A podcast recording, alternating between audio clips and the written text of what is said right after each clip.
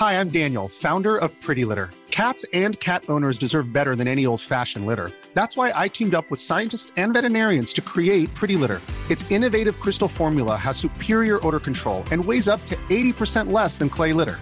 Pretty Litter even monitors health by changing colors to help detect early signs of potential illness. It's the world's smartest kitty litter. Go to prettylitter.com and use code ACAST for 20% off your first order and a free cat toy. Terms and conditions apply. See site for details. Porque el mundo actual no se entendería sin la economía y los negocios. Acompaña a Mario Maldonado, el columnista de negocios más joven y objetivo del periodismo financiero, en su programa Bitácora de Negocios.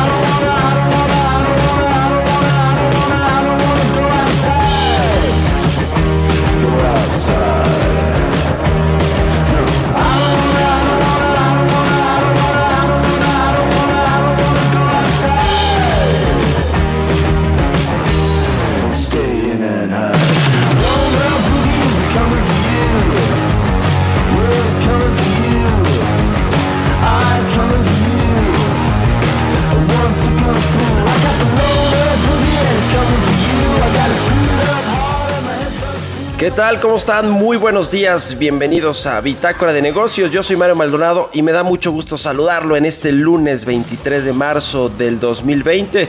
Saludo con mucho gusto a quienes nos siguen aquí en la Ciudad de México por la 98.5 de FM, a nuestros amigos de Guadalajara, Jalisco, nos escuchan allá por la 100.3, en Tampico, Tamaulipas por la 92.5, en Villahermosa, Tabasco a través de la 106.3 de FM y en Acapulco Guerrero por la 92.1, también en Tijuana nos escuchamos por la 1700 de AM y en el Estado de México por la 540.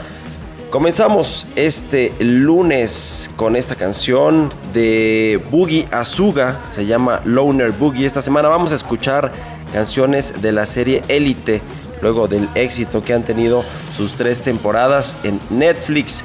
Y les cuento que vamos a tener en el programa. Vamos a platicar además de Roberto Aguilar, quien nos contará lo que está pasando en los mercados financieros después de este tema del coronavirus que le ha pegado fuertísimo a todos los mercados financieros. Hablaremos también con Angie Chavarría, columnista de El Heraldo de México y colaborador aquí en Bitácora de Negocios, sobre los rezagos que hay en el sector salud y que afectan pues a muchas personas. El tema del coronavirus le está pegando fuerte también al sector eh, salud en México. Hablaremos también con Hugo Villanueva, director general de Toca FinTech, sobre las alternativas financieras que tienen los usuarios no bancarizados para enfrentar también esta crisis que hay en el sector eh, financiero y hablaremos también con Enoc Castellanos, el presidente de la Cámara Nacional de la, de la Industria de la Transformación, la Canacintra, sobre las alertas que están mandando los empresarios al gobierno federal en este tema del coronavirus. Así que quédese con nosotros aquí en Bitácora de Negocios. Le presento el resumen de las noticias con las que usted tiene que iniciar este lunes 23 de marzo.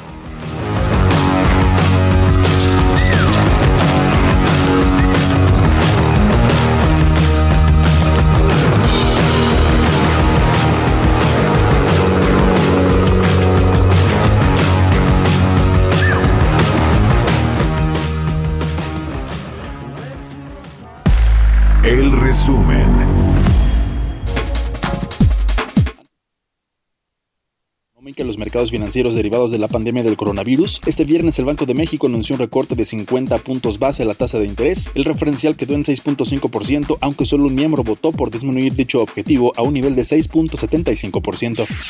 Durante la supervisión del tramo carretero Larga Ventanilla en el estado de Oaxaca, el presidente Andrés Manuel López Obrador señaló que la crisis económica por el coronavirus ya se está sintiendo. Dijo que le gustaría prometer más obras carreteras, pero los efectos de la crisis económica ya se están avisorando. Y si nos va mejor, si no nos pega mucho la crisis económica que se está avisorando y sintiendo ya por el coronavirus, por la caída en el precio del petróleo, si atemperamos esa crisis pues nos quedaría pendiente eh, la ampliación de la carretera de Oaxaca Tuxtepec, porque ya con eso, ahora sí que se tendría completa la comunicación de Oaxaca con los cuatro puntos cardinales. Pero no me atrevo a decir que la vamos a mejorar esa carretera, ampliar, porque vamos a ver primero cómo nos va al enfrentar la crisis económica. Duras críticas ha recibido también el presidente de la República Andrés Manuel López Obrador al asegurar que su gobierno decidió implementar una baja en los precios de la gasolina a fin de aminorar las afectaciones a los ciudadanos que puedan resultar a partir de la crisis económica debido a la caída de los precios del petróleo y la expansión del coronavirus. Pero decidí que bajara el precio para que nos ayude a temperar, a que no se sienta tanto la crisis económica porque al aumentar la gasolina, pues aumenta todo, hay carestía. Analistas de Citibanamex consideran que la afectación económica en todo el mundo sea más profunda de lo que se había previsto anteriormente, por lo que la estimación de crecimiento de México pasó de 0.5 a una contracción de 2.6%. Consideran que el brote del coronavirus en nuestro país también será más fuerte de lo esperado ante la respuesta tardía en la implementación de políticas públicas sanitarias por parte del gobierno mexicano. Claudia Sheinbaum, jefa de gobierno de la Ciudad de México, informó que ante la pandemia de coronavirus deberán cerrar diversas instalaciones en la capital que congreguen a gran cantidad de personas en un solo espacio, aunque la medida no contempla aún a restaurantes, mercados y plazas comerciales. Quedan eh, cerrados eh, o no podrán realizarse eh, eventos masivos en las iglesias. Quiero decir que estamos ahí ya en coordinación con distintas iglesias, particularmente la Iglesia Católica cines, teatros, deportivos, zoológicos, pilares, sendis y vamos a buscar internamente la reducción de hasta el 50% de todos los trabajadores que no tengan labores operativas sustantivas en las alcaldías para que puedan permanecer en su casa. Bitácora de negocios. El editorial.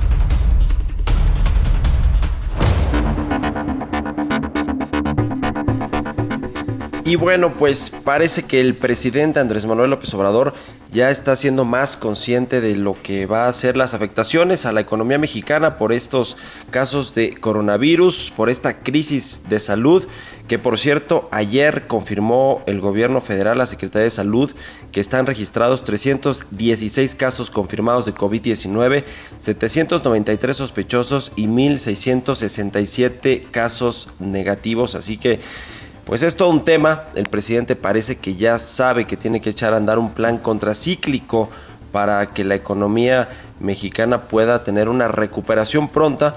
Y yo déjeme contarle en un minuto y medio sobre lo que platiqué con un exsecretario de Hacienda, de, un secretario de Hacienda federal, que bueno, pues me dijo cómo él eh, enfrentaría esta crisis económica que bueno, ya es inevitable para México y para el mundo una eh, crisis que según los pronósticos más negativos para la economía mexicana es que vamos a caer 4.5% este año.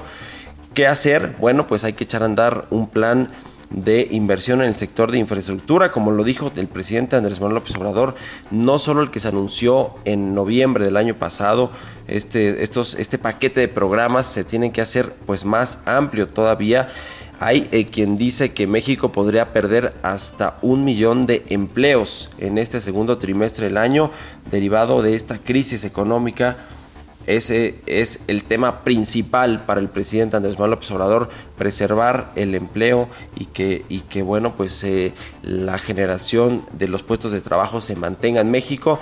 El problema es que se crean más o menos 400 mil, 500 mil puestos de trabajo al año y si se cancelan un millón de empleos, pues estaríamos dando al traste con dos años al menos de cancelación de nuevos empleos. Así que este asunto es preocupante definitivamente para el gobierno mexicano y para el presidente Andrés Manuel López Obrador, cuya base electoral pues tiene que ver con estos eh, trabajadores mexicanos que no están eh, pues en la economía formal.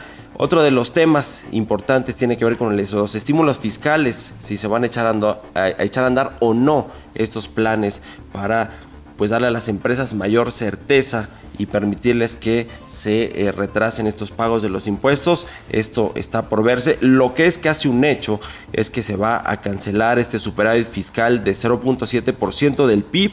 Se van a usar esos cerca de 180 mil millones de pesos para inyectárselos a la economía. Esto ya es casi un hecho. Lo que me dijo el exsecretario de Hacienda al que entrevisté es que no solo se va a quedar en cero el superávit primario, sino que podría incurrirse en un déficit fiscal de hasta 3 o 4 puntos del PIB, lo cual pues sería algo considerable hacer por parte de la Secretaría de Hacienda. En fin, vamos a ver qué medidas toma el secretario de Hacienda Arturo Herrera para pues tratar de paliar esta crisis económica que está a la vuelta de la esquina. Son las 6 de la mañana con 11 minutos. Usted escríbanos aquí a la cuenta de Twitter arroba Heraldo de México y a mi cuenta personal arroba Mario Mal. Mercados bursátiles. Roberto Aguilar, nuestro analista de mercados, ya está en la línea telefónica. Mi querido Robert, ¿cómo estás? Muy buenos días. Eh, ¿Qué tal, Mario? ¿Cómo estás? Muy buenos días. Pues fíjate que hoy nos amanecemos con una noticia que tiene que ver con una convocatoria que se hizo desde la semana pasada. Los ministros de finanzas del grupo de, del G20, que incluye a México, pues estarían ya celebrando una teleconferencia justamente para ver eh, si hay acciones eh, coordinadas que este grupo de países pudiera tomar para justamente enfrentar las presiones de esta inevitable, como decías tú, eh, coronacrisis le han llamado ya en, eh, en, el argot de financiero, porque pues esto está afectando las perspectivas económicas del todo, de todo el mundo. Así es que estamos esperando que haya noticias eh, en este sentido. Por el momento no, no hemos reportado nada, pero estaremos pendientes para ver cuáles son, si ese fuera el caso, algunos de los eh, acuerdos a los que llegaran esto, este grupo de países. Y te comento que el contagio de coronavirus en el mundo ya alcanzó 292.142 casos y los decesos ya superan los 12 mil, casi están pegándole a 13 mil. Y en los últimos 14 días, Mario, el número de casos nuevos representó 64% del total acumulado. Y en México ayer se reportaron 65 nuevos casos para llegar a 316 y 793 son sospechosos. Además, la Secretaría de Salud anunció el inicio de la Jornada Nacional de Sana Distancia, que estima duraría cuatro semanas y aclaró que no se trata de una pausa económica total, sino de reducir las actividades procurando no afectar a los sectores que viven al día. Es que hay como una serie de contradicciones entre lo que dice la propia Secretaría de Salud, lo que dice, lo que dijo también el presidente. Así es que creo que esto es una de las situaciones que están tratando de, pues yo creo que deberían de ponerse de acuerdo para no generar confusión también a quienes eh, le informamos o quienes leen esta situación. Y bueno, pues analistas esperan una nueva semana difícil para los mercados financieros.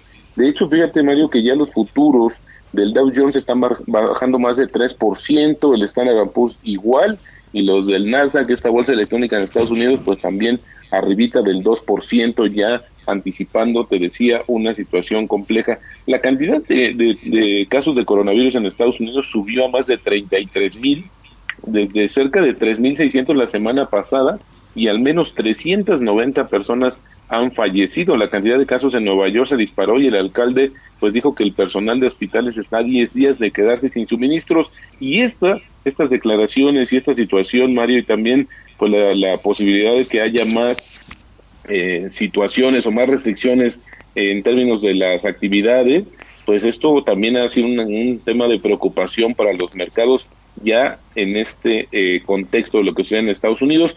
Ayer el secretario del Tesoro justamente de Estados Unidos dijo que el Congreso está cerca de concluir un paquete de ayuda que ofrecería a las familias un pago único por tres mil dólares y también a los mercados unos cuatro billones de dólares para apoyar a la economía. Los legisladores, sin embargo, aún discuten detalles y no está claro cuándo podrían aprobar el paquete. Ya surgieron las diferencias políticas.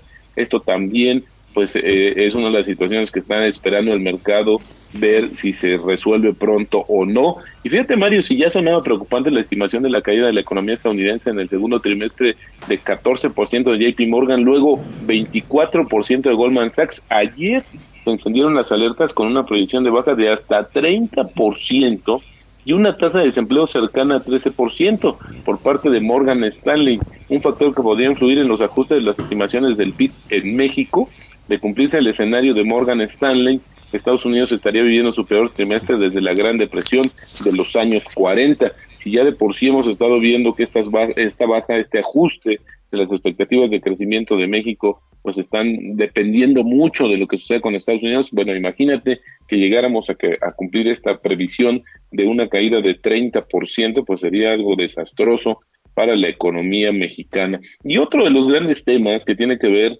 entre el deporte y, el, y los negocios, las grandes inversiones, es esto de los Juegos Olímpicos de Tokio, Mario, que desde ayer hay reuniones con justamente el comité organizador, dijo que no, que no van a cancelarlo, sino que un aplazamiento pues es uno de los escenarios pues más previstos. Sin embargo, en ese inter ya Canadá y Australia anunciaron su retiro de los Juegos Olímpicos de Tokio. Esto significaría también una gran pérdida económica, pues no solamente para el comité, sino también para Japón, que ha invertido una cantidad considerable de recursos justamente para organizar este, este evento deportivo. El tipo de cambio, Mario, está cotizando en 24.73, así es como está en estos momentos. Y la otra cuestión te diría, pues estamos pendientes también de, pues prácticamente ya es un hecho lo que sucedió el día de ayer con la consulta en la planta de Mexicali de Constellation Brand.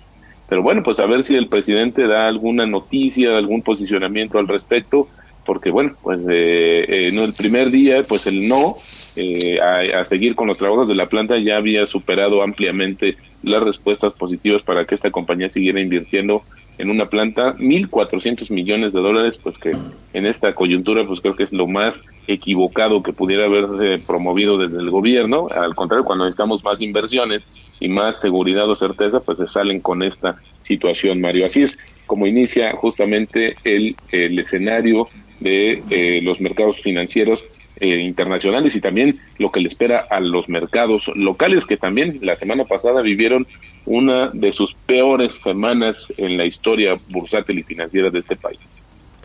Pues qué cosa con esa consulta, mi querido Robert, esta consulta popular o consulta pública para cancelar o pues aprobar esta inversión de 1.500 millones de dólares allá en Baja California.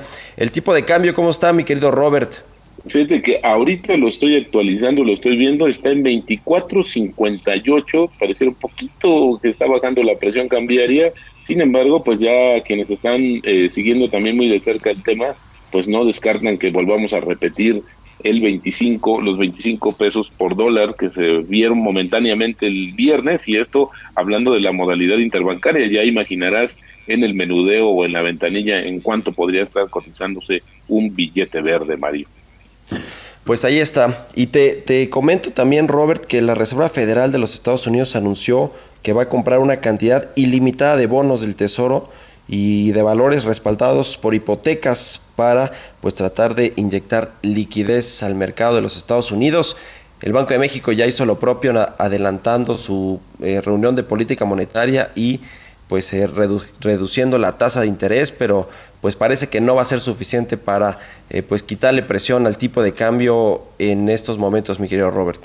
Ahora el tema, Mario, es que también con esta decisión del Banco de México que de, alguna u otra manera se esperaba, a pesar de que el gobernador había dicho que no se iban a salir justamente de su calendario, pues lo que se está es eh, actualizando también las expectativas de cuánto podría reducirse la tasa de interés en, en México. Ahora, creo que ya en estos a estas alturas, Mario, yo creo que resultaría irrelevante mientras no se acompañe de un verdadero plan de rescate y apoyo a la economía interna, porque bueno, pues también eh, lo que comenté, comentaba este ex funcionario, creo que a lo mejor no, no, no tendría un impacto si no se acompaña de otras medidas, creo que eso es lo que le ha faltado a México. Y por ahí también te comentaría Mario que estarán por dar, por anunciar dentro de muy poco, sería cuestión de horas prácticamente un plan de apoyo por la banca para los eh, para los clientes, porque bueno, pues esta situación de no tener eh, empleo, que eso pudiera ser la mayor afectación, pues sí tendrá una situación que afecte directamente las finanzas de los bancos con un crecimiento exorbitante, diría yo, me atrevería a decir,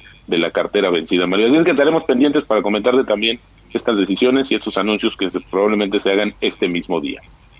Pues ahí está, el contagio al sistema financiero es inevitable y aunque los bancos digan que están muy bien capitalizados y que tienen una cartera vencida pues eh, muy baja y manejable, seguramente se van a venir estos impagos inevitablemente por parte pues, de la gente que no va a tener empleo o que ya no va a poder hacer pues eh, frente a sus compromisos financieros. En fin, pues vamos a ver cómo se comportan eh, los bancos que definitivamente tienen un rol importante ante esta crisis, mi querido Robert. Pues muchas gracias, Robert. un abrazo, Danos tus redes sociales. Roberto, Roberto AH, las finanzas nos seguirán haciendo libres. Nos seguirán haciendo libres. Gracias, Roberto Aguilar. Son las 6 de la mañana con 20 minutos. Mario Maldonado en Bitácora de Negocios. telefónica a Angie Chavarría, colaboradora de Bitácora de Negocios, columnista de El Heraldo de México. Angie, ¿cómo estás? Muy buenos días. Mm, teníamos a Angie Chavarría, bueno, nos va a contar pues precisamente sobre el tema del sector salud, 20 millones de personas que están pues en este eh, sistema de salud federal, cómo les afecta este tema del coronavirus y que no haya pues eh, todas las, las, medidas que se tienen que tomar para eh, hacer frente a esta, a esta pues pandemia como ya lo ha catalogado la Organización Mundial de la Salud, una pandemia que bueno pues está afectando a todo el mundo. Tenemos ya en la línea telefónica a Angie Chavarría, columnista de El Heraldo de México. Angie, ¿cómo estás? Muy buenos días. No tenemos a Angie todavía. No la tenemos. Pero bueno, alrededor de 20 millones de mexicanos, le decía, podrían enfrentar este tema del coronavirus con un rezago al acceso a los servicios de salud. Ya tenemos a Angie Chavarría. ¿Cómo estás, mi querida Angie? Muy buenos días. Hola, ¿qué tal, Mario? Muy buenos días y arranque de semana. Pues unidos somos más fuertes ahora que eh, Heraldo Media Group está en esta eh, campaña en donde los mexicanos debemos sacar nuestra jerga, pero eh, quisiera comentarte en qué panorama nos encontramos, Mario, en materia de salud, porque por ello necesitamos mucha fortaleza para quedarnos en casa resguardarnos y cuidar de ella. Mira, te cuento un poco que los 121 millones de mexicanos que vivimos en México, pues básicamente vivimos bajo un paraguas de salud y esto porque no existe para todos los tres niveles de atención si en algún momento enfermáramos. En lo que respecta al sector público, Mario, por ejemplo, 20 millones de mexicanos estaríamos pues en esta fragilidad eh, de atención a la salud debido a que, por ejemplo, el Coneval el año pasado hizo una encuesta y en donde estos mexicanos que acudieron a cada una de las instituciones públicas de salud, pues se encontraron con una muy mala atención, no encontraron algunos medicamentos, nunca fue una satisfacción literal del servicio. Eh, hoy sí vemos que el número de enfermos crece y de contagios, pues estaríamos realmente en un panorama en que por cada 100.000 habitantes apenas tendríamos 125 camas en promedio. La Ciudad de México y el Estado de México son las entidades federativas en donde incluso hay hasta 215 camas por cada 100.000 habitantes. Pues si lo vemos desde este punto, estamos muy lejos de cómo se encuentra en otros países de la Organización eh, para la Cooperación y Desarrollo Económicos, que es la OCDE. Estamos por debajo de Sudáfrica, de Sudáfrica, Colombia, y pese a que estamos dentro del club de los países desarrollados, también somos de los que menos estamos gastando en salud, apenas el 5% del Producto Interno Bruto, esto está por encima de Turquía, Estonia y muy por debajo de Chile o Brasil. Otra de las cosas que también debemos considerar, Mario, es que el gasto en medicamentos ha ido bajando año con año. En lo que respecta a este sexenio, pues vemos que incluso el año pasado no se hizo una campaña eh, de vacunación y hoy tenemos justamente, eh, estamos enfrentando este problema de eh, sarampión, porque pues literal no se hizo una compra de un lote importante. Si tú llegas a las clínicas, pues literal no hay, ¿no? Eh, también pues vemos que el tema de la obesidad, el combate a la obesidad y, y la diabetes es lo que realmente se está comiendo pues el, el presupuesto, el 80% del presupuesto va literal ahí. Eh, es un tema que no hemos podido superar y que realmente nos está poniendo en jaque. Pues vaya, eh, por si algo nos hiciera falta, mi querida Angie, viene esta hora tema del sarampión que también le está pegando fuerte aquí en la Ciudad de México, particularmente a los casos de eh, personas que ya presentan estos síntomas. Pues ahí está el tema, mi querida Angie, muchas gracias. Danos tus redes sociales para que la gente te pueda seguir. Por favor, eh, síganme a través de Twitter, arroba o a través de Instagram, arroba y por favor, cuídese. Ahora sí que mucha salud para todos. A tomar las precauciones. Muchas gracias, Angie Chavarría. Muy buenos días. Son las 6 de la mañana con 25 minutos. Vamos a hacer una pausa y regresamos con más aquí a Bitácora de Negocios. Continuamos en un momento con la información más relevante del mundo financiero en Bitácora de Negocios con Mario Maldonado. Regresamos. Estamos de vuelta en Bitácora de Negocios con Mario Maldonado. Entrevista.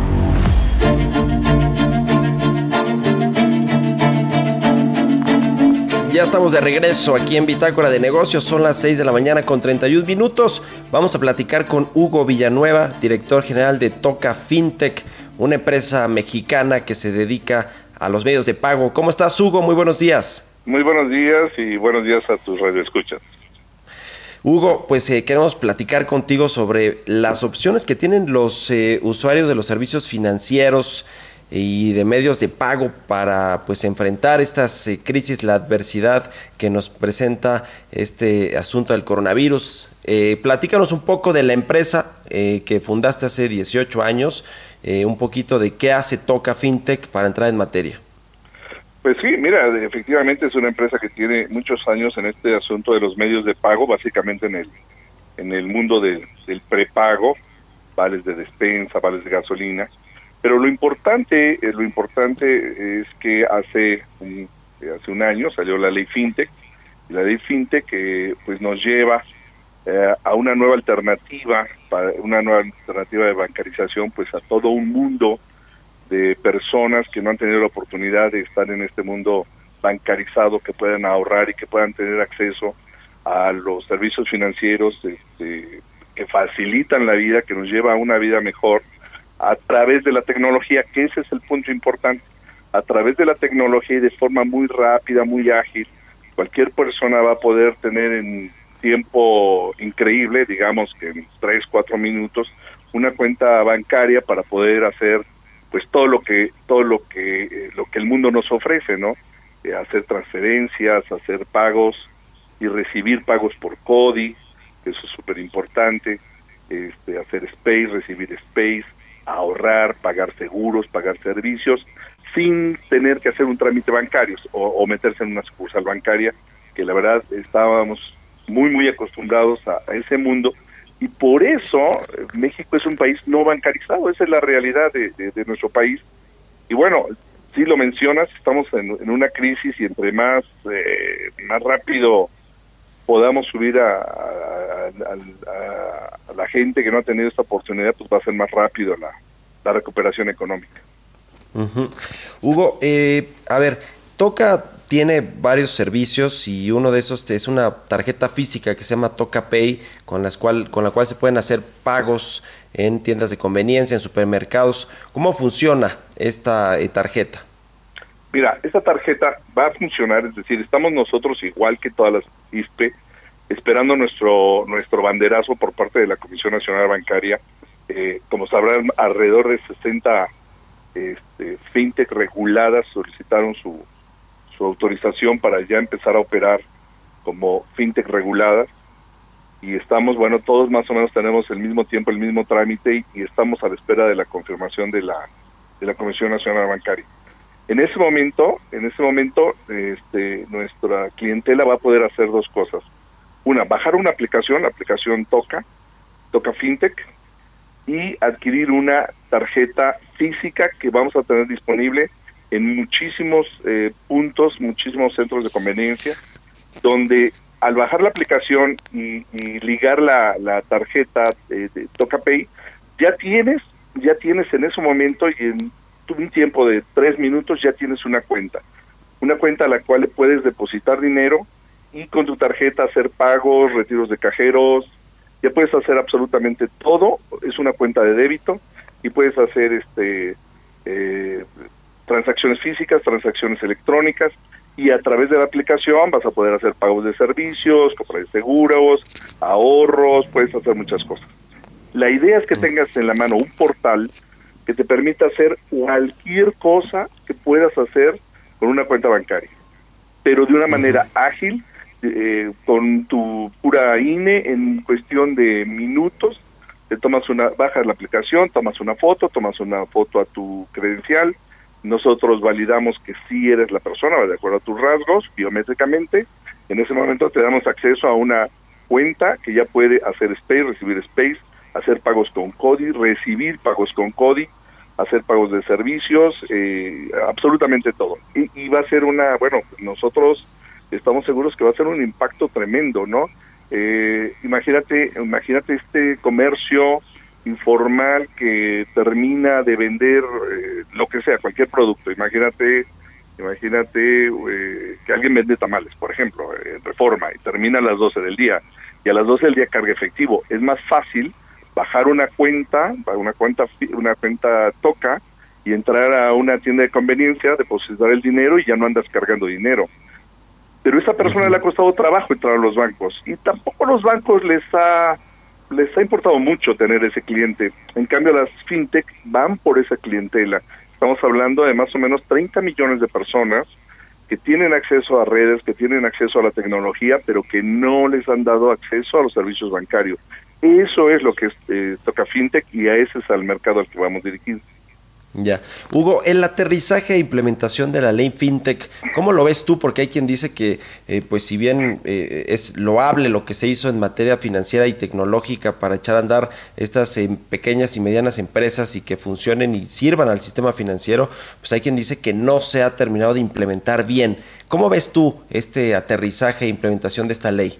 No, no, yo, yo lo veo bastante bien. ¿eh? ¿eh? Bueno, recordemos que estamos hablando de una institución de captación, no estamos hablando de algo sencillo, o sea, la, la, la, ley está bien, eh, bien instrumentada, eh, sus requisitos mínimos están bien, este, bien solicitados, lo mínimo que te piden pues es un capital interesante, que tengas un oficial de cumplimiento certificado ante la Comisión Nacional Bancaria para temas de lavado de dinero, eh, que tengas una tecnología totalmente probada y una tecnología pues eh, robusta para efectos de pues de lo de, de, lo que se puede decir el, otro virus no que es el que son los ataques cibernéticos. Tú no puedes tener un, una institución que pretenda ser un banco de captación eh, con una tecnología media, es decir, la, la, la, la ley contempló muchos requisitos, pero son los mínimos si uno quiere estar en este tipo de negocios. Cuando alguien dice es que son muchos requisitos, hombre, sí son muchos requisitos, pero este, no solo se trata de creatividad, se trata de una fortaleza para darle confianza a la gente de que su dinero esté bien resguardado. Entonces, a mí me parece que la ley es bastante, bastante eh, correcta. La comisión se ha tomado el tiempo para, para poder revisar cada aspecto de, la, de las empresas que quieren subirse esto de la ley fintech, fintech reguladas. ¿eh? Recordemos que hay un montón de fintech no reguladas que dan crédito, que dan seguros, eso son otra cosa. Pero las fintech reguladas, las que pretenden captar dinero del público, pues sí, eh, son mucho, mucho más requisitos, pero, pero bueno, son totalmente correctos y están bien aterrizados. Eh, pero es un asunto serio. tú no puedes abrir tus puertas y decir, este, deposita dinero conmigo y no cumplir requisitos, pues, si no de banco, pero bueno, parecido ¿eh? a los bancos. Bueno, pues ahí está el tema. Muchas gracias, Hugo, por habernos tomado la llamada. Hugo Villanueva, director general de Toca FinTech. Muy buenos días y gracias por la llamada. Gracias a ustedes, ¿eh? muy buenos días. Son las 6 de la mañana con 39 minutos. Historias empresariales. Oiga, y en el asunto del coronavirus, en medio de esta crisis de salud, crisis sanitaria que enfrentan pues prácticamente todos los países del mundo, Alibaba, este gigante del e-commerce, puso eh, pues en marcha una herramienta para dar diagnóstico de coronavirus, una herramienta probada que ya está eh, pues haciéndose en China. Giovanna Torres nos tiene todo todo el detalle en la siguiente cápsula. Alibaba Group está ofreciendo a los demandantes sistemas de salud de Europa una herramienta de diagnóstico de coronavirus basado en la nube que asegura aprobado con éxito en los hospitales de China. Un programa de software automático basado en algoritmos de aprendizaje profundo. Tiene una precisión del 96% de aciertos en el diagnóstico de la neumonía por coronavirus para diferenciarla de la neumonía común u otras afecciones pulmonares según fuentes de la compañía. El programa que ya se usa en más de 160 hospitales de China analiza imágenes de tomografía axial computarizada con una mayor velocidad de lo que puede hacer un médico. Según Alibaba Cloud, si un médico suele tardarse entre 5 y 15 minutos en estudiar las imágenes para llegar a un diagnóstico, el software lo hace en 3 o 4 segundos. El algoritmo Deep Learning, aprendizaje profundo, fue entrenado con 5.000 imágenes de TAC y hasta hace una semana había analizado ya 240.000 imágenes con una media de 13.000 muestras diarias. En Europa, ninguna empresa privada o laboratorio de investigación ha presentado una solución de diagnóstico amplia hasta el momento.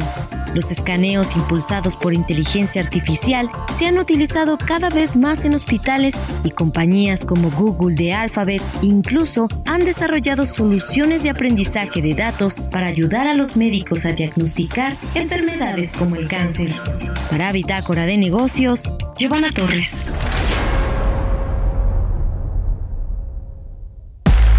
Entrevista.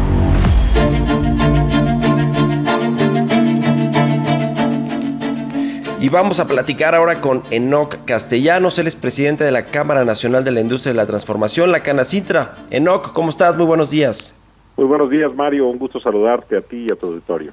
Igualmente, no, gracias por tomarnos la llamada. Quiero preguntarte primero cómo ves eh, pues eh, la crisis que se está eh, pues generando en el mundo, la crisis económica, crisis de salud por este tema del coronavirus, cómo está reaccionando el gobierno mexicano y las empresas en nuestro país, pues ¿qué, ¿qué, tienen que hacer ante este panorama adverso.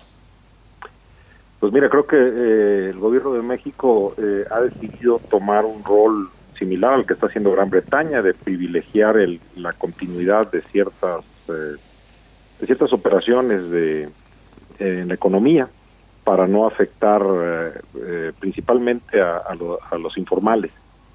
Y bueno, creo que es una apuesta riesgosa porque si continúan los contagios sin tener una cuarentena y medidas más rigurosas, podría desbordarse la atención en el sistema de salud, pero bueno, pues eso lo veremos, esperemos que, que no lleguemos a un escenario catastrófico.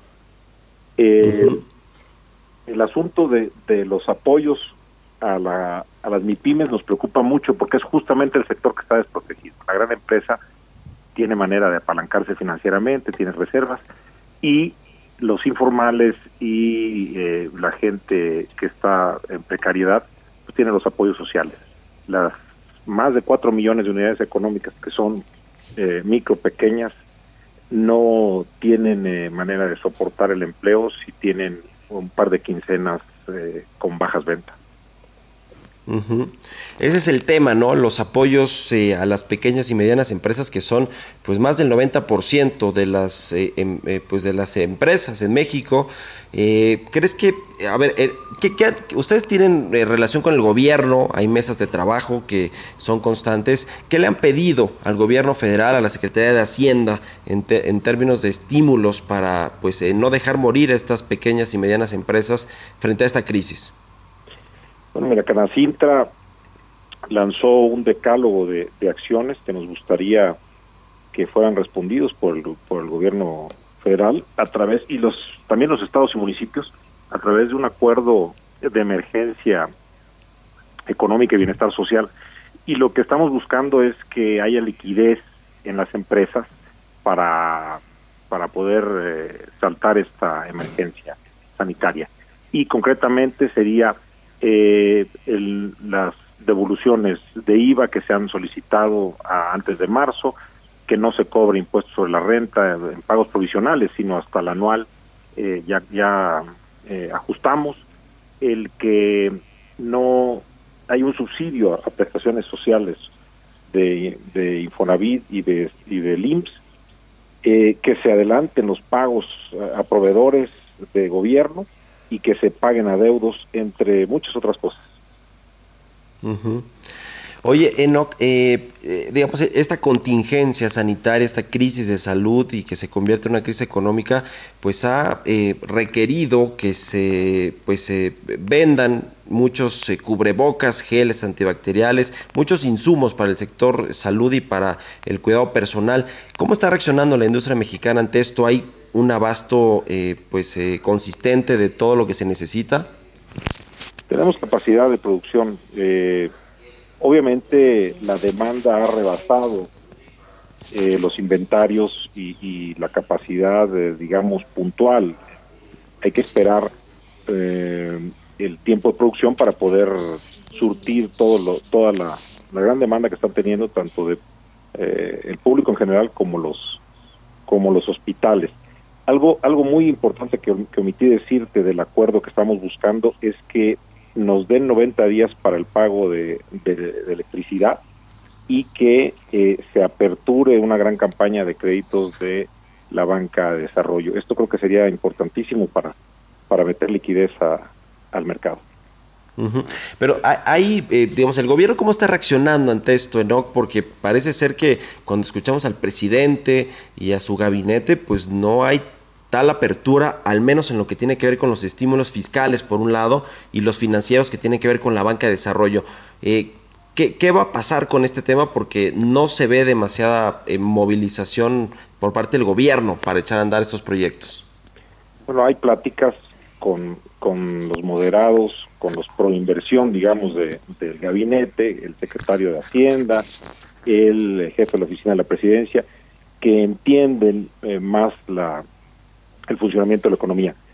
Eh, el, pues, la posición del, presidente ha sido errática.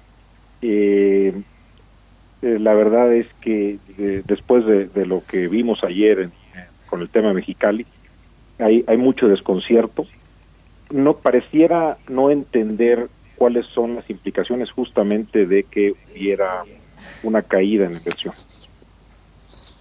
y, y esto, bueno, lo que conlleva es la desconfianza y, y además el que no hubiera una, una tabla de salvación para estas micro, pequeñas y medianas empresas. Si fuera, si fuera ignorancia de cómo funciona la economía, creo que sería lo menos grave. Lo que preocuparía es que hubiera un gobierno que abiertamente eh, no quiere a las empresas. Y eso sí, habría que decírselo de manera muy clara a los mexicanos para saber cuál es su modelo para llevar eh, riqueza y bienestar a los mexicanos. A ver, esta consulta que menciona Enoc, que se hizo en Baja California para decidir si se eh, pues mantiene la construcción de esta planta de la cervecera eh, estadounidense Constellation Brands, que, a ver, ¿qué nos dice con respecto a la confianza del sector empresarial, no solo mexicano, pero el sector empresarial extranjero, para invertir en nuestro país? Porque ciertamente eh, esta consulta pues deja mal parado al gobierno, ya la tuvimos con el aeropuerto de Texcoco que se canceló, pero pues este es un tema que en medio de la necesidad de inversión privada es bastante delicado. Sí, en medio de la crisis sanitaria que, se está buscando, el llamar a una consulta popular es, es, eh, gravísimo. Pero justamente quiero empezar diciendo que la consulta no tiene fundamento legal, legal alguno y no es vinculante. En este caso, lo digo y lo digo con responsabilidad, el presidente está faltando a la verdad. Cuando lo dice públicamente, nosotros pediríamos que lo mostrara, que dijera qué artículo. Por el contrario, se está violando el artículo quinto constitucional que habla de la, de la libre industria, de la libertad de comercio, en, suma de la libertad de empresa. Lo que, lo que se está juzgando no es un tema del agua, también hay que decirlo con mucha claridad. Eh, Constellation Brand va a consumir 5 millones de metros cúbicos por año, cuando la cuenca del río Colorado y los mantos freáticos dan una disponibilidad de 2.800 metros cúbicos por año a la zona mexicana. Es decir, no es relevante. El, el, se usó como bandera para golpear una inversión que ya estaba en marcha y querer jalarla hacia el sur. El, presidente lo ha dicho de manera abierta, lo cual no funciona así. Y esto socava la confianza. Eh, el sector industrial organizado, vamos a dar la batalla en todos los frentes. Constellation es afiliado de Canacintra en sus tres plantas, la de Nava, Coahuila, que está muy cerca de Piedras Negras, Ciudad Obregón y Mexicali. Y eh, sabemos que es una empresa seria, eh, incluso en Mexicali estaban presentando un proyecto para huella hídrica cero o neutra. ¿Qué quiere decir? Que iban a hacer obras, revestimiento de canales, plantación de árboles, para tener eh, una captación de agua igual a la que iban a consumir. Es decir, el, agua no es un problema, es un problema totalmente político que exhibe un desprecio por la, por la inversión privada. Pues bueno, ahí está, vamos a ver si finalmente se da marcha atrás a este tema de querer eh, inhibir la inversión en esta planta de Constellation Brands allá en Baja California y le estaremos dando seguimiento. Muchas gracias, Eno Castellanos, presidente de la Canacintra, por habernos tomado la llamada. Gracias, Mario, a ti y a tu auditorio. Muy buenos días, son las 6 de la mañana con 50 minutos. Portales Internacionales.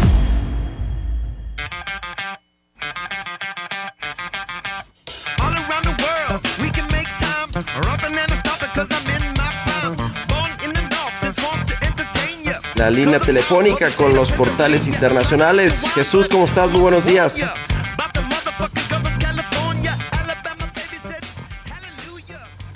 Jesús Espinosa con los portales internacionales. Mi querido Chucho, ¿cómo estás? Muy buenos días.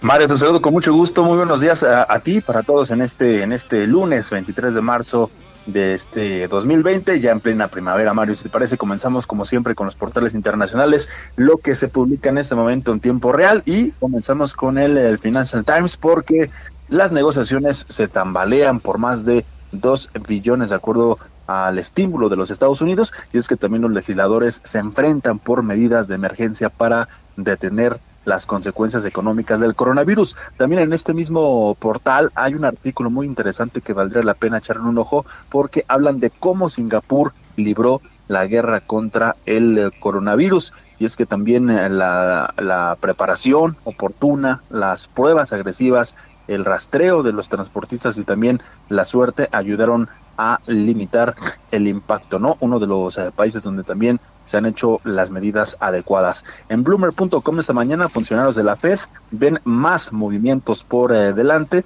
Dos veteranos de la crisis dijeron que el Banco Central tiene mucho espacio para más movimientos luego de una serie de acciones la semana pasada y también Australia aprueba medidas de estímulo masivo a medida que se propaga el virus. Vámonos con expansión porque esta mañana también el Consejo de Ministros alemán aprobó ya este lunes un presupuesto suplementario de 156 mil millones de euros. Es el mayor desde la Segunda Guerra Mundial a causa de la crisis desatada precisamente por la pandemia del coronavirus que se están tomando estas medidas y esta medida precisamente conlleva también la suspensión temporal del freno de la deuda de la Constitución porque bueno, hay que recordar que el Estado alemán prevé endeudarse en este año por primera vez en los últimos cinco ejercicios para apoyar a la economía ante la crisis que ha provocado el coronavirus con unos 24 mil infectados ya en ese país, Mario. Y para terminar, bueno, la OCDE también advierte de que el impacto del coronavirus en el mundo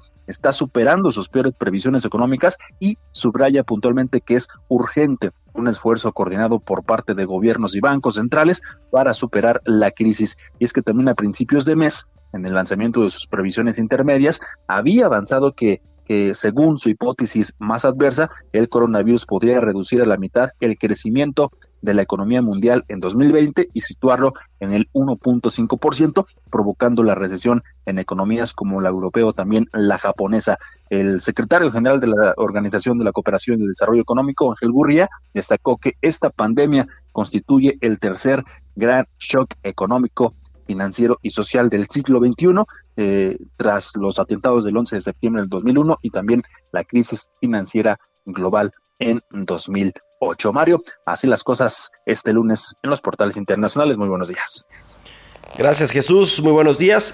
Y bueno, ya entramos a la recta final del programa. Eh, a propósito de lo que platicamos con Enoc Castellanos, el presidente de la Canacintra, con respecto a la inversión de 1.400 millones de dólares en una planta de eh, producción de cerveza en Mexicali, Baja California, que es eh, pues por parte de Constellation Brands, una multinacional. Ayer el Consejo Coordinador Empresarial mandó un comunicado en el que rechaza tajantemente el proceso en el que se llevó a cabo esta consulta pública, dice el CCE, que se genera un entorno de incertidumbre jurídica que afecta la posibilidad de inversión de calidad de nuestro país. Este, eh, pues esta consulta, dice el Consejo Coordinador Empresarial, afecta de manera directa a los trabajadores y a sus familias y estigmatiza a los actores económicos y a las fuentes de empleo. Pues ahí está lo que dicen los empresarios con respecto, pues sí, a esta consulta irregular que se llevó a cabo este fin de semana en Baja California para decidir si se queda o no esta inversión de 1.400 millones de dólares que necesitamos mucha inversión. Pues bueno, con esto llegamos al final de Bitácora de Negocios. Muchas gracias por habernos acompañado. Lo dejo en los micrófonos de El Heraldo Radio con Sergio Sarmiento y Guadalupe Juárez y nos escuchamos mañana en punto de las 6 de la mañana. Muy buenos días. Esto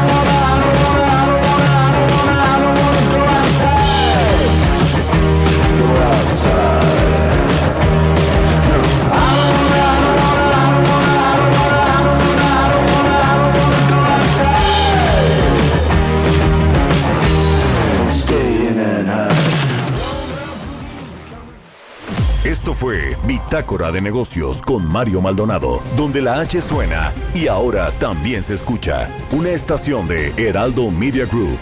Heraldo Radio, la H que sí suena y ahora también se escucha. La farmacia de la Comer y de Fresco y mi nuevo monedero naranja son mi mejor medicina porque con él me bonifican el 10% de mis compras. Y con credencial del INAPAM te hacen un 5% de descuento adicional. Estrena ya tu nuevo monedero naranja y gana más. ¿Y tú vas al súper o a la Comer? Consulta bases en tienda. Prueba la nueva experiencia de manejo y déjate cautivar por el diseño y tecnología de Ford EcoSport 2020. Mensualidad desde 3,860 más seguro de 999 con Ford Blue. Visítanos en Ford Zaragoza, en Calzada Ignacio Zaragoza 892. Vigencia al 31 de marzo de 2020. Descubre la autodiferencia. Términos y condiciones en Ford.mx, diagonal compra, diagonal promociones. Dije, total, voy a ser policía. Le saca uno la verdad a las personas, como sea, de guacanazos, a meterles la macana eléctrica. Éramos los halcones. Creí que era un bebedor social y que podía dejar de beber cuando yo quisiera, ¿no? Y no fue así. Perder familia, perder trabajo, tocar un fondo de sufrimiento muy cabrón. Hey, it's Danny Pellegrino from Everything Iconic. ¿Ready to upgrade your style game without blowing your budget? Check out Quince. They've got all the good stuff shirts and polos, activewear, and fine leather goods, all at 50 to 80% less than other high end brands. And the best part? They're all about safe, ethical, and responsible manufacturing. Get that luxury vibe without the luxury price tag.